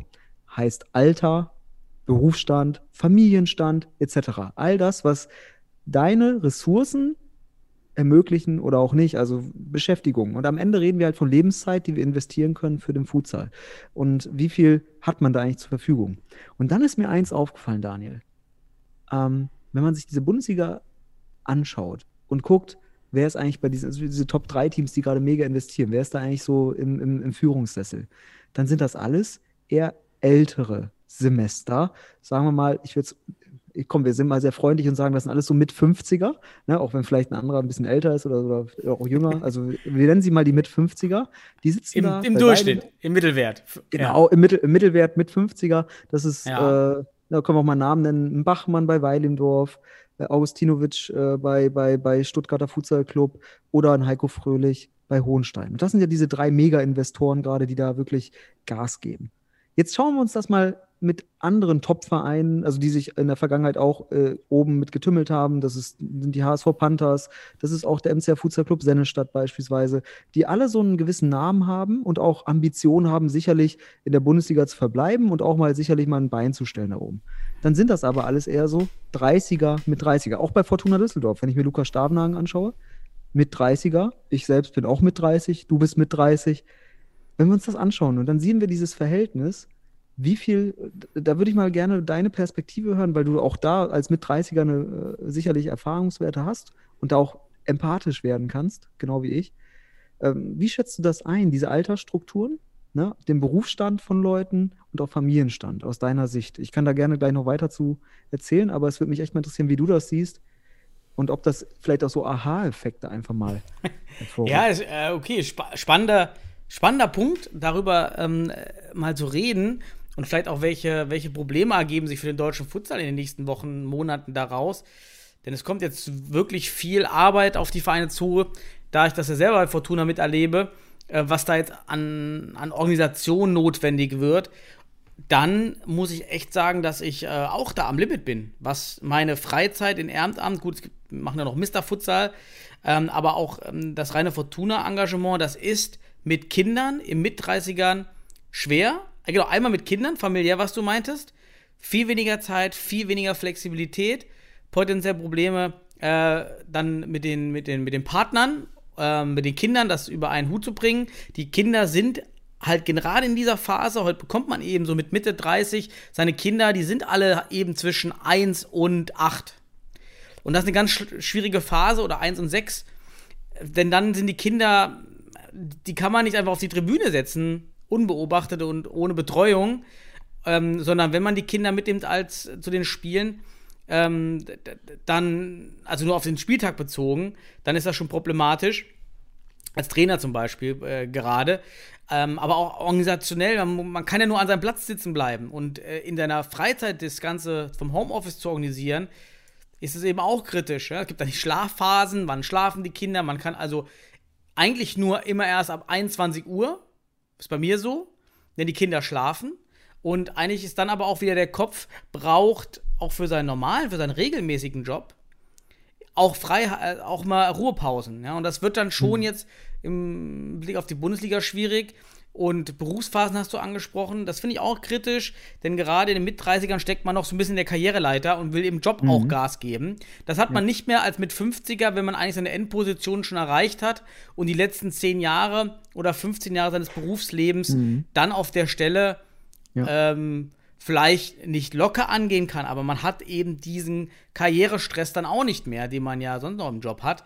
Und das ist, trifft im Futsal, da hast du echt recht. Ähm, die meisten, die da in den Führungsebenen als Ehrenamtler sitzen, sind gerade in dieser Phase der Karriere beruflich und in der Familie. Und jetzt kommt aber Riesenarbeit auf alle zu. Ähm, das das ist spannend und dass gerade diese drei Teams, die eher jemanden haben im Bereich 55, die diese ganzen Verpflichtungen nicht mehr haben und auch noch selbstständig sind, dass sie sich oben festsetzen können, weil dort die Organisation sichergestellt ist. Das ist natürlich ein ganz spannender Aspekt. Das sieht ja auch, auch bei den Panthers Köln, die jetzt auch die es nicht geschafft haben, äh, oder auch äh, Regensburg. Ist ja nicht nur die Bundesligisten haben das Problem. Eigentlich sehr, sehr viele Futsalvereine haben das Problem. Mhm. Ja, alle gegründet vor zehn Jahren. Ja die Älteren so zwischen 10 und 5 bis 10 Jahren gegründet, vielleicht ein bisschen älter und damals mit Mitte 20 und es sind alle genau mhm. in dieser in genau. dieser Phase, ne? Und das muss man soziologisch mal betrachten. Was das mhm. auch, und alleine, ich sage mal ganz einfach, als auch jetzt aus pädagogisch-psychologischer Sicht, also ich als Sozialwissenschaftler und Philosoph in der Hinsicht, äh, habe ich halt gerne immer diese, diese drei Stränge als, als Argumentation. Das ist Burnout-Gefährdung, die du hast weil du, das ist Midlife-Crisis, die du gerade machst, teilweise. Ne? Das muss man so sagen. Äh, ich kenne das doch selbst. Ich habe am Anfang oder zum, zum Winter hin gesagt, okay, ey, ich habe jetzt äh, familiär. Es kommt ja doch zu, deine Eltern werden älter. Das heißt, auch da musst du vielleicht helfen, hier und da. Ne? Das sind so alles so Faktoren, die, das sind alles soziale Strukturen, die ergeben sich in diesem, in diesem Mit-30ern. Und wie du schon sagst, wir haben alle so mit Anfang 20, mit 20 äh, im deutschen Futsal äh, sind wir, haben wir Einstieg gefunden und jetzt sind wir dabei, die Erfolgreichen davon sind jetzt bei der Bundesliga dabei und sind in diesem Alter. Das Alter kannst du nicht mit den sozialen Verpflichtungen, die dazugehören, verleugnen. Und das ist mir so massiv aufgefallen. Wie du schon sagst, hm. hast du Kinder, hast du, ich zum Beispiel heirate jetzt. Das sind so, ja, das sind diese typischen mit 30. Also bin ich auch eine typische, hm. ne, also genau wie du. Haus, wie heiraten. Genau, genau, Haus, das, genau, das steht alles an bei mir. Ähm, und diese Sachen, mhm. ähm, und jetzt habe ich, und warum ich darauf kam, weil es gibt halt so viele Kategorien, die da noch mit reinspielen, die dich eigentlich gefährden dafür, dass du eben nicht auf so einer, ich sag mal, ehrenamtlichen Basis wirklich Gas geben kannst. Ne? Wir haben auch gesehen, Wendelin Kemper beispielsweise hat auch Reißleine gezogen, da war, ich glaube, N20er war der, weil der hat das ein bisschen früher durchgemacht. Und bei mir ist es so, ich wurde jetzt vom MCH, da haben wir so ein bisschen gequatscht und dann soll ich da so wieder ein bisschen mitwirken und so weiter, aber ich weiß ganz genau, vor meiner Hochzeit wird das nichts, da ist äh, wirklich safe, ich bin komplett dicht, ich bin super glücklich, dass wir beide hier uns relativ flexibel und spontan, genau so, du ja auch, spontan dazu treffen und hier so einen Podcast machen. Ähm, aber wenn da am Ende kein, kein Entgelt bei rumkommt, womit du solche Sachen wie Familie und so weiter wirklich fundieren kannst, dann ist da irgendwann, also wirklich, da musst du genau schauen, wo packst du es rein. Deswegen ist man glücklich, wenn man flexibel sein kann. Aber für ernsthafte Verpflichtungen, sei es in einer Bundesliga-Organisation, ist das sau schwer, das alles unter einen Hut zu bekommen. Und da, wenn man sich jetzt, also da kann ich allen Zuschauern oder Hörern ähm, auch alle mal empfehlen, guckt euch mal die Bundesliga-Clubs an. Und ich sage ganz ehrlich, unterstützt die, die die mit 30er in der, in der, in der, in der, in der Vorständen haben, weil die brauchen es. Die brauchen mhm. echt die brauchen Unterstützung, im besten Fall Spenden. Also hier Spendenaufruf für diese Clubs. Sind auch noch nicht mal die Vorstände, sind auch die Trainer. Also auch die ja, Trainer ja. sind, ist ja auch unsere Generation. Genau. Ja, die, die jetzt Trainer machen, sind ja gerade jetzt die, die vor 10, 15 Jahren begonnen haben. Das ist ja dasselbe. Ich wollte jetzt auch tatsächlich für meine Kinder eine U7 aufmachen, da meine Kinder jetzt auch eben mit 5 und, und, und, fast 3 dann auch äh, Sport anfangen. Da war meine erste Idee gut. Dann kann ich ja vielleicht ein Jugendteam aufmachen. Aber habe dann auch wieder realisiert, habe jetzt wieder zurückgerudert, gesagt, nee, ich kann das, ich schaff's einfach nicht. Wieder Verpflichtung. Es ist nicht ja. flexibel. Ja? Du hast dann deine feste Trainingszeit, du musst da sein, du kannst nicht mehr flexibel absagen und ja. das macht es ganz schwer.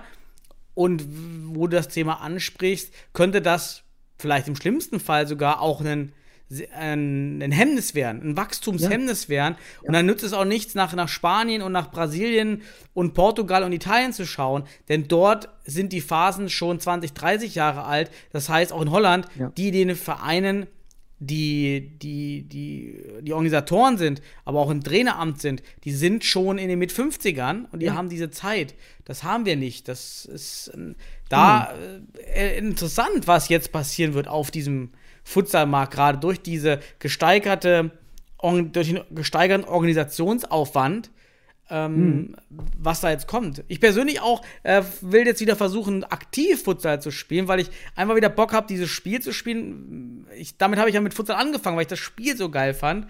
Und mit 37 äh, kann man locker noch zweite, dritte Mannschaft eigentlich spielen. Ja, der, der Torwart von, vom Futsal Club Stuttgart ist ja auch 38. Und gerade als Torwart kann man noch Gas geben im Futsal. Wir, wir haben ja am. Anfang gesagt, wenn wir die besten Torhüter der Welt auf 5000 reduzieren, dann gehörst du auch dazu. Ah ja, Also, richtig. Kann ich dann gut. unter Beweis stellen. Ähm, da, sowas braucht man, soziale Kontakte und gerade mit Zoom-Meetings ist das nett, dass die Vereinsarbeit ein bisschen, sch- also gefühlt effizienter funktioniert, da ich eben nicht mehr weg muss von zu Hause, aber ich habe selber jetzt gemerkt, eigentlich fehlen dadurch soziale Kontakte und das brauchen wir Menschen. Ja, ja, auf jeden Fall. Und dann jetzt Mhm. Zoom trifft, trifft den richtigen Punkt auch.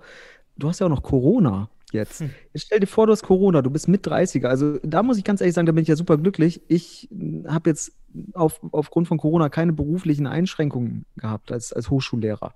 Ähm, Uni läuft weiter, ganz einfach. Also das wird einfach online auf Zoom gesetzt. Aber stell dir vor, du hast jetzt Verpflichtungen familiär, du hast Kinder, du Hausbau das ist, a- das verzögert alles. Jetzt gerade, äh, bau mal ein Haus. Ich kenne da gerade, also allein äh, ein bisschen am, am Garten und so weiter machen oder sonst was. Baustoffe fehlen aktuell. So, das ist Corona-Auswirkungen. Und jetzt willst du einen Bundesliga-Verein leiten, organisieren, sogar vielleicht auch mit, mit deiner eigenen Manpower oder auch mit finanziellen Mitteln irgendwie versuchen zu unterstützen. Dann bist du als Mit-30er gerade echt auf, wow, du bist echt gerade auf, im roten Bereich. Und das sollte man reflektieren. Und jetzt will ich noch eine weitere Perspektive dazu holen. Das muss der DFB auch mal reflektieren. Wo sind da die Soziologen? Wo sind die da, die sowas mal reflektieren? Wer, wenn man nach Altersstruktur, nach Berufsstand, Familienstand die äh, Bundesliga analysiert und nicht nur sagt, hier, hier kriegt du so einen Teammanagement-Weiterbildungskurs. Das bringt denen nichts. Dann hast du das ganze Wissen, kannst aber nichts machen. So, da hilft, da, da kann der Heiko Fröhlich, der lacht darüber, da ein Bachmann, der lacht über solche äh, so kleine Teammanagement-Kurse, weil die, die, Mann, die haben ihr Unternehmen, das leitet dann der Sohn oder sonst was. Die haben, die haben eine Ehe, die ist stabil vielleicht oder instabil, je nachdem, aber du bist da auf jeden Fall in einer, in einem Fundament, das dir ermöglicht, wirklich deine Leidenschaft, Futsal beispielsweise, intensiv zu betreiben. Unabhängig davon, ob du es fachlich verstehst oder nicht, aber du kannst es mega unterstützen, als, sogar als Alleinherrscher, vereinfacht gesagt. Weil du wahrscheinlich 40 Stunden die Woche dafür investieren kannst, während andere Vereine fünf bis zehn Stunden investieren, also andere Player. Aber das ist ein guter Punkt, wo man gemerkt, dass der DFB nicht verstanden hat, dass die Gruppe der Verantwortlichen eine ganz andere ist als im Fußball, ist der DFB-Lizenzlehrgang, der aktuell läuft. Denn dort wurde ja, wurden ja die, die Termine äh, festgelegt wie im Fußball, aber im Fußball verdiene ich eben mit einer B- oder A-Lizenz erstmal Geld später. Im Futsal ist das ja ganz selten, dass ich damit jetzt in Deutschland Geld verdienen kann. Ähm, und außerdem gibt es viel mehr Optionen zu trainieren in Vereinen. Die Nachfrage, dieses Angebot ist viel größer. Und jetzt hat man, anstatt man Abendkurse anbietet, weil eben ein ge- 80, 90 Prozent der in Frage kommenden Trainer ähm, Familienväter sind, in den Mit-30ern ähm, im Job eingebunden sind und sie einfach sich nicht 20 Urlaubstage dafür blocken können im Jahr, weil man diese Tage ja für die Kinder benötigt, plus den Job, plus Urlaub machen. Und da finde ich, hat man versagt aus meiner Sicht an der Zielgruppe vorbei. Ähm, man hätte es über Abendkurse regeln können, über Zoom-Meetings und Wochenendkurse, sodass man die notwendige Anzahl von Urlaubstagen reduziert und es der Zielgruppe anpasst. Das hat man nicht getan.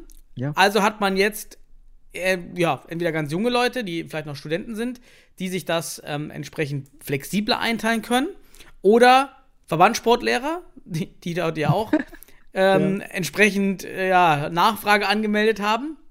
Ja, aber aus welchem Grund auch, ne? Die haben wahrscheinlich nicht, die haben, die haben andere Motivationen, so ein, so ein Zertifikat zu bekommen. Ganz einfach. Richtig, ja, ja, aber das sind ja so die Anspruchsgruppen, die können Ja, das ja mit der Arbeit. leider. Die Arbeit das ist ja deren Arbeitszeit. Also, Genau. Die, die Genau. machen das in der Arbeitszeit, dann würde ich das sofort auch machen, die, die Lizenzweiterbildung. Und da, da gebe ich dir recht, da, da merkt man, dass man da vielleicht nicht weitergedacht hat und es plant die Bundesliga, Futsal-Bundesliga auch viel zu stark geplant hat, Außenerfahrung im Fußball. Ja gut, dann macht halt mal einen Finanzplan. Ja, macht das doch nochmal und macht das nochmal und macht das nochmal. Ja, aber nicht daran denkt, dass es vielleicht für drei, vier Vereine mit der Altersstruktur, die eben in den mit 50ern sind, völlig normal ist, das alles zu organisieren zu können, Ja. aber die Vereine an die Überlastung bringt und diese Welle, dass jetzt vielleicht wegen Burnout und wegen Überlastung viele sich zurückziehen erstmal, das Mhm. kann nämlich jetzt kommen, die Welle. dann hast du ein Riesenproblem in der Bundesliga. Mhm. Also Welle, ich will, komm, mach hier nicht den Lauterbach und sprich von Welle. Ähm, So. Sondern sagen wir einfach, nein, es, es, es, es ist, es ist eine, eine soziale Struktur vorhanden, die da wirklich Achtung gebietet, zu sagen, hey, DFB zum Beispiel ähm, achtet auch auf sowas. Nimmt biopsychosoziale Perspektiven ein. Soziale sind Gesundheit, äh, soziale Perspektiven wirken auf unsere Biologie und unsere Psyche und dann haben wir diese Burnout-Problematik. Es ist auch eine Sammelkrankheit. Also wir müssen hier nicht auch sagen, also es ist auch sehr, sehr, sehr pauschal, das so auszudrücken, aber für alle verständlich wahrscheinlich. Und dann muss man auch sagen, lieber DFB, ihr habt, wie du schon sagst, auch in der Struktur, ihr habt hauptamtliche, jetzt habt ihr Hauptamtliche mit 30er beispielsweise, Daniel Gerlach. Ich beglückwünsche Daniel. Also wirklich wunderbar, dass er diesen Job gekriegt hat, jetzt auch hauptamtlich. Der ist auch mit 30er, hat wahrscheinlich auch Phänomene gerade um sich herum, die genau diese sozialen Strukturen abdecken. Aber der ist hauptamtlich. Der ist jetzt für Futsal hauptamtlich beim DFB tätig und wirklich ist wahrscheinlich einer der ganz wenigen mit 30er in Deutschland, der für Futsal bezahlt wird. Und das ist eben die falsche Blase, wenn du die betrachtest.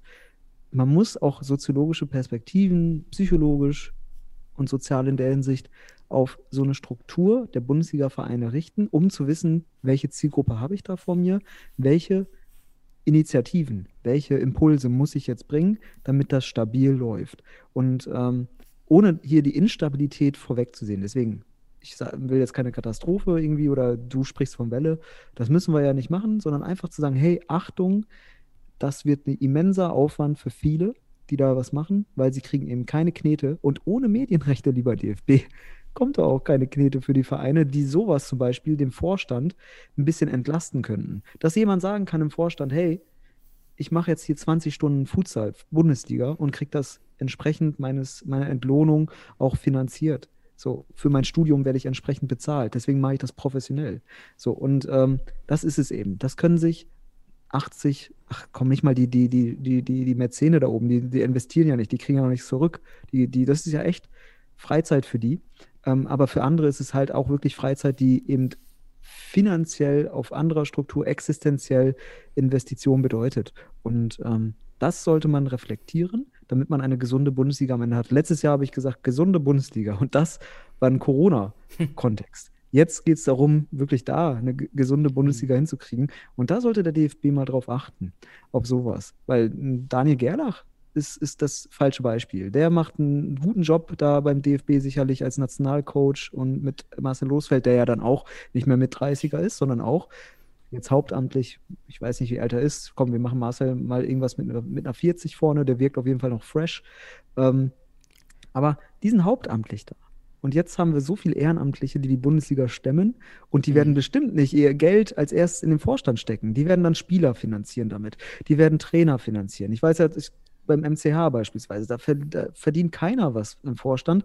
Der Trainer kriegt ein bisschen was. Und wenn Geld da ist, dann geht es in die Spieler rein. Aber der Vorstand macht das alles ehrenamtlich. Aber der, Eigentlich hätte man, wenn ich Genau. deine Worte mal jetzt ähm, Ja. revidieren lasse, was man hätte tun können, ähm, um Anreize zu setzen, dass gesunde, äh, wir reden ja von mental gesunden Strukturen, man hätte es vielleicht so machen müssen, die Clubs zu verpflichten, wer an der Bundesliga teilnimmt, ein, eine Vollzeit-Geschäftsführer zu stellen. Oh das ja. hätte dazu geführt, dass jeder Verein das machen muss und dass nämlich das Geld nicht erst in die Spieler fließt, sondern zunächst Genau. äh, daran. In Das ist ja auch der Sinn von genau. Ge- Also warum hat man NLZ eingeführt? Weil die Clubs eben nicht in Jugend investiert haben, sondern in Spieler, in Seniorenspieler aus dem Ausland. Also was tut man, um Anreize zu setzen, um gleich äh, für alle gleich so eine Ausbanksbasis zu schaffen um dieses Geld von Spielern abzuziehen und erstmal in Struktur zu investieren. Man macht es für alle verpflichtend. Ja. Vielleicht hätte man einfach sagen müssen, vielleicht eine, keine Vollzeitkraft, aber eine Halbzeitkraft Geschäftsführer muss vorhanden sein, damit sich die damit man diese Struktur schafft im Verein, vielleicht auch eine Finanzierung dafür schafft, weil es ist auch einfacher, zu einem Sponsor zu gehen, um zu argumentieren, wir brauchen erstmal Geld für eine Halbtags-Geschäftsführungskraft, weil wir es brauchen. Es ist Ja, verpflichtend. Ähm, will, ja, ja. Äh, sorry, sorry, ich wollte ihn nicht unterbrechen. ja, ruhig, weil ähm, ich, ich kann auch nur an alle Vereine rausgeben und die im Ehrenamt tätig sind. Wenn ihr merkt, es sollte immer Familie vorgehen und zwar zehn Schritte vor dieser Futsal-Engagement. Ja, wenn, wenn man merkt, es wird zu viel, einfach sagen, ich kann nicht und aufhören, temporär zunächst, als das zu lange mitziehen. Dann kracht es eben. Dann zieht sich halt der Verein zurück. Das ist halt ein Ehrenamtsmodell. Und wenn auch die Basisvereine, die dahinter stehen, sich dafür nicht interessieren, und nicht die entsprechenden Strukturen auch bereitstellen durch die Angestellten Geschäftigen. Und da spreche ich eben von Clubs, die die Struktur haben, wie eben HSV, wie Fortuna Düsseldorf, äh, wie aber auch Wacker Eagles, die in einem Basisverein, Penzberg. Ja, also da kann man ja sagen, ja, dann stellt doch bitte als Basisverein die Strukturen und die Aufgaben werden halt von den Hauptamtlern übernommen. Ja. Und die Ehrenamtler übernehmen die Aufgaben, die futsalspezifisch sind. Das ist dann letztendlich das Ressort Sport. Ja. Und Sport, Spieler suchen, aber alles, was mit Abrechnung, Budgetierung, ähm, steuerlich, alles Ja. muss von, nicht von Ehrenamtern gemacht werden, weil das ist schon ein bisschen Genau. Brain dafür notwendig. Ja, das ist halt Ja. schwer Äh, nach 21 Uhr. Ich sag mal, der DFB macht das ja auch. Der will ja äh, die Ehrenamtler professionalisieren, indem er solche Management-Angebote macht, zum Beispiel. Aber Management ist hier nicht die Lösung. Oh. Upsala. So, ich, was ich abschließend sagen möchte, ist allein der Punkt, dass du, dass, wenn du jetzt hauptamtlich woanders dein Geld verdienst, aber im Verein jetzt ehrenamtlich bist, oh, hier geht bei mir gerade die Jalousie hoch. Ähm, was ich sagen wollte, ist, dass du Erreichbarkeit zum Beispiel als wichtigen Faktor hast, wenn du Networking betreibst, wenn du Sponsoring, äh, Strukturarbeit im Verein ansprechbar sein, erreichbar sein, ist sowas von wichtig. Und das kannst du, wenn du zum Beispiel, schon sagst, eine halbe Stelle hast, beispielsweise, die finanziert wird, dann kannst du da auch wirklich deine Energie rein, reinfühlen und auch reinfügen, um wirklich die Bundesliga, äh, den Verein richtig Bundesliga tauglich und auch konkurrenzfähig zu machen. Weil das ist ja Mhm. da, da, das Problem. Wir werden hier auch auf der Basis eine Zweiklassengesellschaft erleben können, weil wir hier einerseits die, die Mit-50er haben und die Mit-30er. Und ich sehe bei den Mit-30ern wirklich, wenn die mal Geld kriegen würden dafür, da ist Kreativität, da, ist- da, ist- da sind voll viele Faktoren, die in diesem Alter auch dann wirklich sprießen, wie du schon sagst. Die sind beruflich aktiv und äh, machen da Karriereleiter. Aber warum die Karriere nicht im Futsal machen in dem Moment? Und da haben wir leider in Deutschland nur beim DFB mit 30er und leider nicht in den Vereinen, die da wirklich Knete für kriegen. Aber da müsste die Knete hin. Und deswegen ist so ein Modell, wie du schon sagst, dass der DFB sagt zum Beispiel, ihr müsst einen Vorstand haben, der, äh, da muss, muss Mitarbeiter sein, die hauptamtlich tätig sind. Total wichtig, weil dann hast du effektiv, effektiv und effizient wirklich Power drin. Input wird zu richtig geilen Output. Und das muss ich auch sagen, wenn du so mit 50er hast, kann das natürlich auch passieren, aber da könnte es auch eher verwalterisch werden. Ne? Das ist auch wieder so ein Punkt. Da wird man auch in der, in der Pädagogik, in der Entwicklungspsychologie äh, auch sagen, oh, diese Mit-30er, die haben richtig Power, wenn du denen das Geld gibst, wenn die Möglichkeiten haben. Aber wenn du nur ehrenamtlich bist, dann bist du eher gehemmt. Und weil du eben auch so viel Frustration dann auch erlebst teilweise, weil du voll viele Ideen hast, aber nicht umsetzen kannst, weil du eben vielleicht Arzt bist, Hochschullehrer, was auch immer, äh, oder eine Ausbildung vielleicht sogar noch machst mit Anfang 30, dann bist du einfach gebunden. Und echt, das wäre echt notwendig, da irgendwas zu ermöglichen, weil dann kriegst, kriegst du richtig geile Vereine bei rum, dann kriegst du auch diese Kultur vielleicht, diese, die diese mit 30er alle mitgenommen haben. Die deutsche Futsalentwicklung haben die mit 30er gerade alle Intus. Und die wissen ganz genau, da Individualität für sich rauszuziehen. Problem ist zum Beispiel das ökonomische Kapital dafür. Und das wäre eine geile Sache, wenn das mal in die Perspektive kommt von entsprechenden Verantwortungsträgern, die da auch for fordern könnten oder fördern könnten, weil wir reden vom föderalistischen System Verband DFB. Mhm. Immens wichtig. Und da hilft leider eine Management-Weiterbildung nicht aus, wenn du nicht die Ressourcen schaffst für diejenigen. Ja, genau, du kannst das Gelernte gar nicht realisieren, weil dafür gar keine Zeit da ist. Also das ist äh, absolut. Ja, aber war ein schöner Punkt. Ich fand das eine eine, eine schöne Diskussion wieder etwas Soziologisches zu haben, äh, über das man sich mal Gedanken macht und sich auch selbst reflektiert und ähm, seine Zeit, um sich mal über Gedanken zu machen, auch alle, die in dem Verein tätig sind. Ja, so ist man schon am Limit, dann lieber aufhören, dann lieber drei Schritte zurück. Dann ist das eben so. Ja, aber dafür brauchst du zum Beispiel, wir beide könnten, äh, sind Teil der Community. So.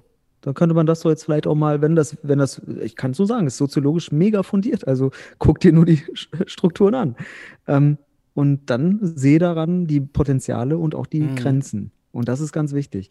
Und dann hat man da ein fachlich und auch ein professionelles Feedback. Das kriegst du halt unter Networking. Wenn wir community-mäßig uns austauschen, ne? dann kommst du daran.